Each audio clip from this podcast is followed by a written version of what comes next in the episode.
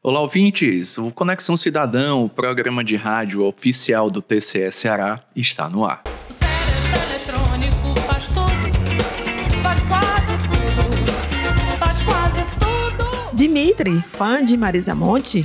Com certeza, Marisa Monte, uma das melhores cantoras deste país, Carol. Essa canção que a gente escutou, Carol, que eu tenho certeza que você conhece, é Cérebro Eletrônico. Ficou famosa na voz dela, mas a composição é do baiano Gilberto Gil, não sei se você sabia disso. E essa música tem tudo a ver com o assunto de hoje, já que vamos falar do Toque Criativo, evento aqui do TCE que debate temas relevantes com o corpo funcional e o público externo, claro. O assunto da última edição do Toque Criativo foi sobre o Chat GPT, que é a inteligência artificial na sua mais moderna forma, mesmo que ainda esteja no estágio beta, que ocorreu no dia 23 de fevereiro. De fato, Dimitri, tem tudo a ver. Pois é, cara, o Chat GPT é um modelo de chatbot, né? Um robô de bate-papo, como queira chamar, com inteligência artificial especializada em diálogo. Em outras palavras, é um sistema que gera texto a partir de um comando, como responder perguntas ou resolver problemas matemáticos, até mesmo classificar coisas ou criar músicas, acredite, e vem ganhando muito destaque em decorrência das possibilidades de sua aplicação. Desde que foi lançado Dimitri em dezembro do ano passado pela OpenAI, instituição focada em pesquisa e inteligência artificial, é muito comum encontrar notícias com pessoas desafiando a ferramenta com todos os tipos de pergunta. Importante destacar que o Chat GPT não faz cruzamento de dados ou pesquisas na internet, tudo se baseia no seu, digamos, raciocínio a partir de informações inseridas nele por um ser humano. Para quem usa assistentes virtuais como a Alexa ou a Siri, a ideia é bastante similar, viu? A pessoa faz um comando e a resposta é realizada. O Toque Criativo foi ministrado por representantes do TCE Ceará. É uma iniciativa que faz parte do projeto estratégico Inove Já, da Coordenadoria de Pesquisa, Inovação e Gestão da Informação do Instituto Plácido Castelo, IPC.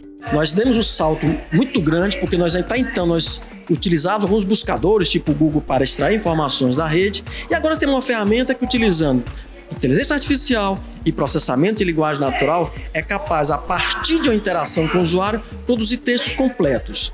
Bom, isso para o ambiente de trabalho é uma ferramenta de, que pode auxiliar muito a produtividade, porque na medida em que ela pode produzir, como eu falei, esses textos já no contexto que foi pedido, fazendo citações, fazendo referências e, tá certo, possibilitando que, as, que, que essa ferramenta possa evoluir com o tempo.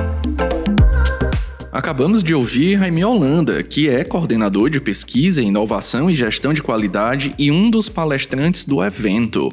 Raimi, gente, ele é, além de ser coordenador adjunto do NUPESC, ele é pós-doutor em computação e doutor em ciência da computação. O homem sabe de tudo. Por isso que ele apontou também as informações do chat GPT e suas limitações, claro.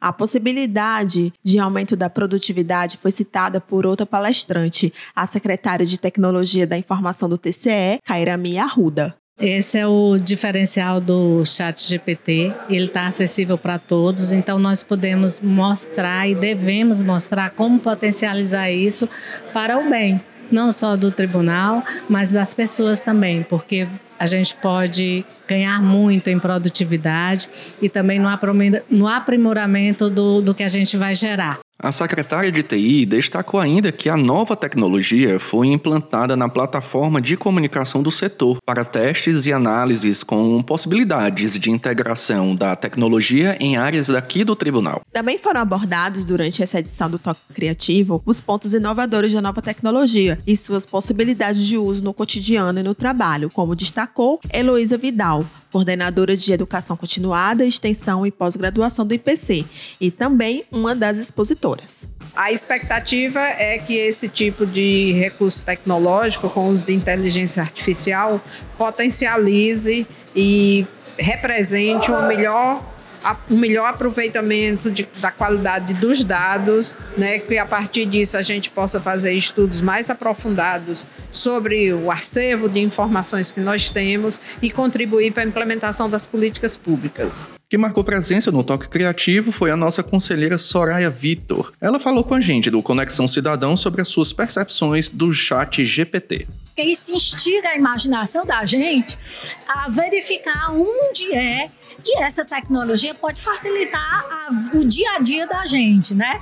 Então, eu acho muito interessante, acho interessante também fazer com que as pessoas comecem a pensar, vejam o seu dia a dia.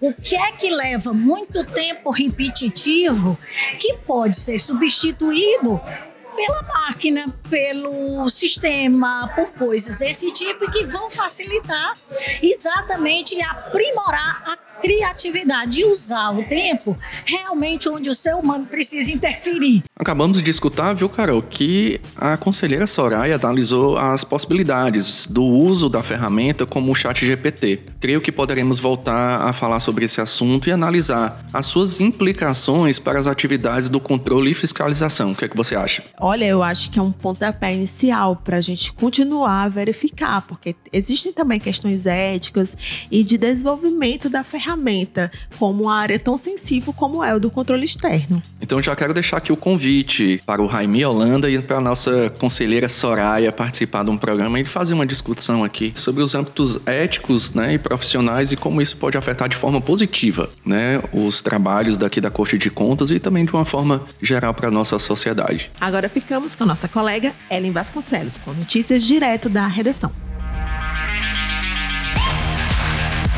Olá, Ellen, o que, é que você traz para a gente? O Instituto Rui Barbosa está com inscrições abertas até o dia 28 de abril para a submissão de artigos que vão compor a sexta edição da revista técnica dos Tribunais de Contas.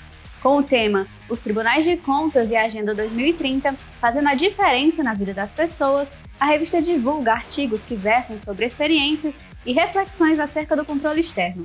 O edital está disponível no portal do TCS Ceará e os interessados devem submeter seus artigos por meio do sistema OJS. A Comissão de Avaliação do selo TCS Ceará Sustentável analisou as iniciativas inscritas no processo de certificação da edição 2022 do selo. A avaliação segue os critérios estabelecidos no edital e a divulgação do resultado final ocorrerá dia 20 de março, por meio de publicação no Diário Oficial Eletrônico do TCS Ceará. O programa de capacitação continuada do TCS Ceará, o TCE Eduque, coordenado pelo Instituto Plácido Castelo, está acontecendo esta semana.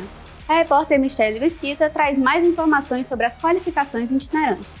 Olá, Ellen. Nesta primeira etapa do TCE Educ 2023, Camusim, Itapipoca e Paracuru foram as cidades sede que receberam as capacitações de 7 a 9 de março. Servidores, comunicadores e a sociedade em geral desses municípios e das cidades vizinhas participaram das atividades de formação sobre orçamento público, participação social e cidadania. Por hoje é só, até a próxima.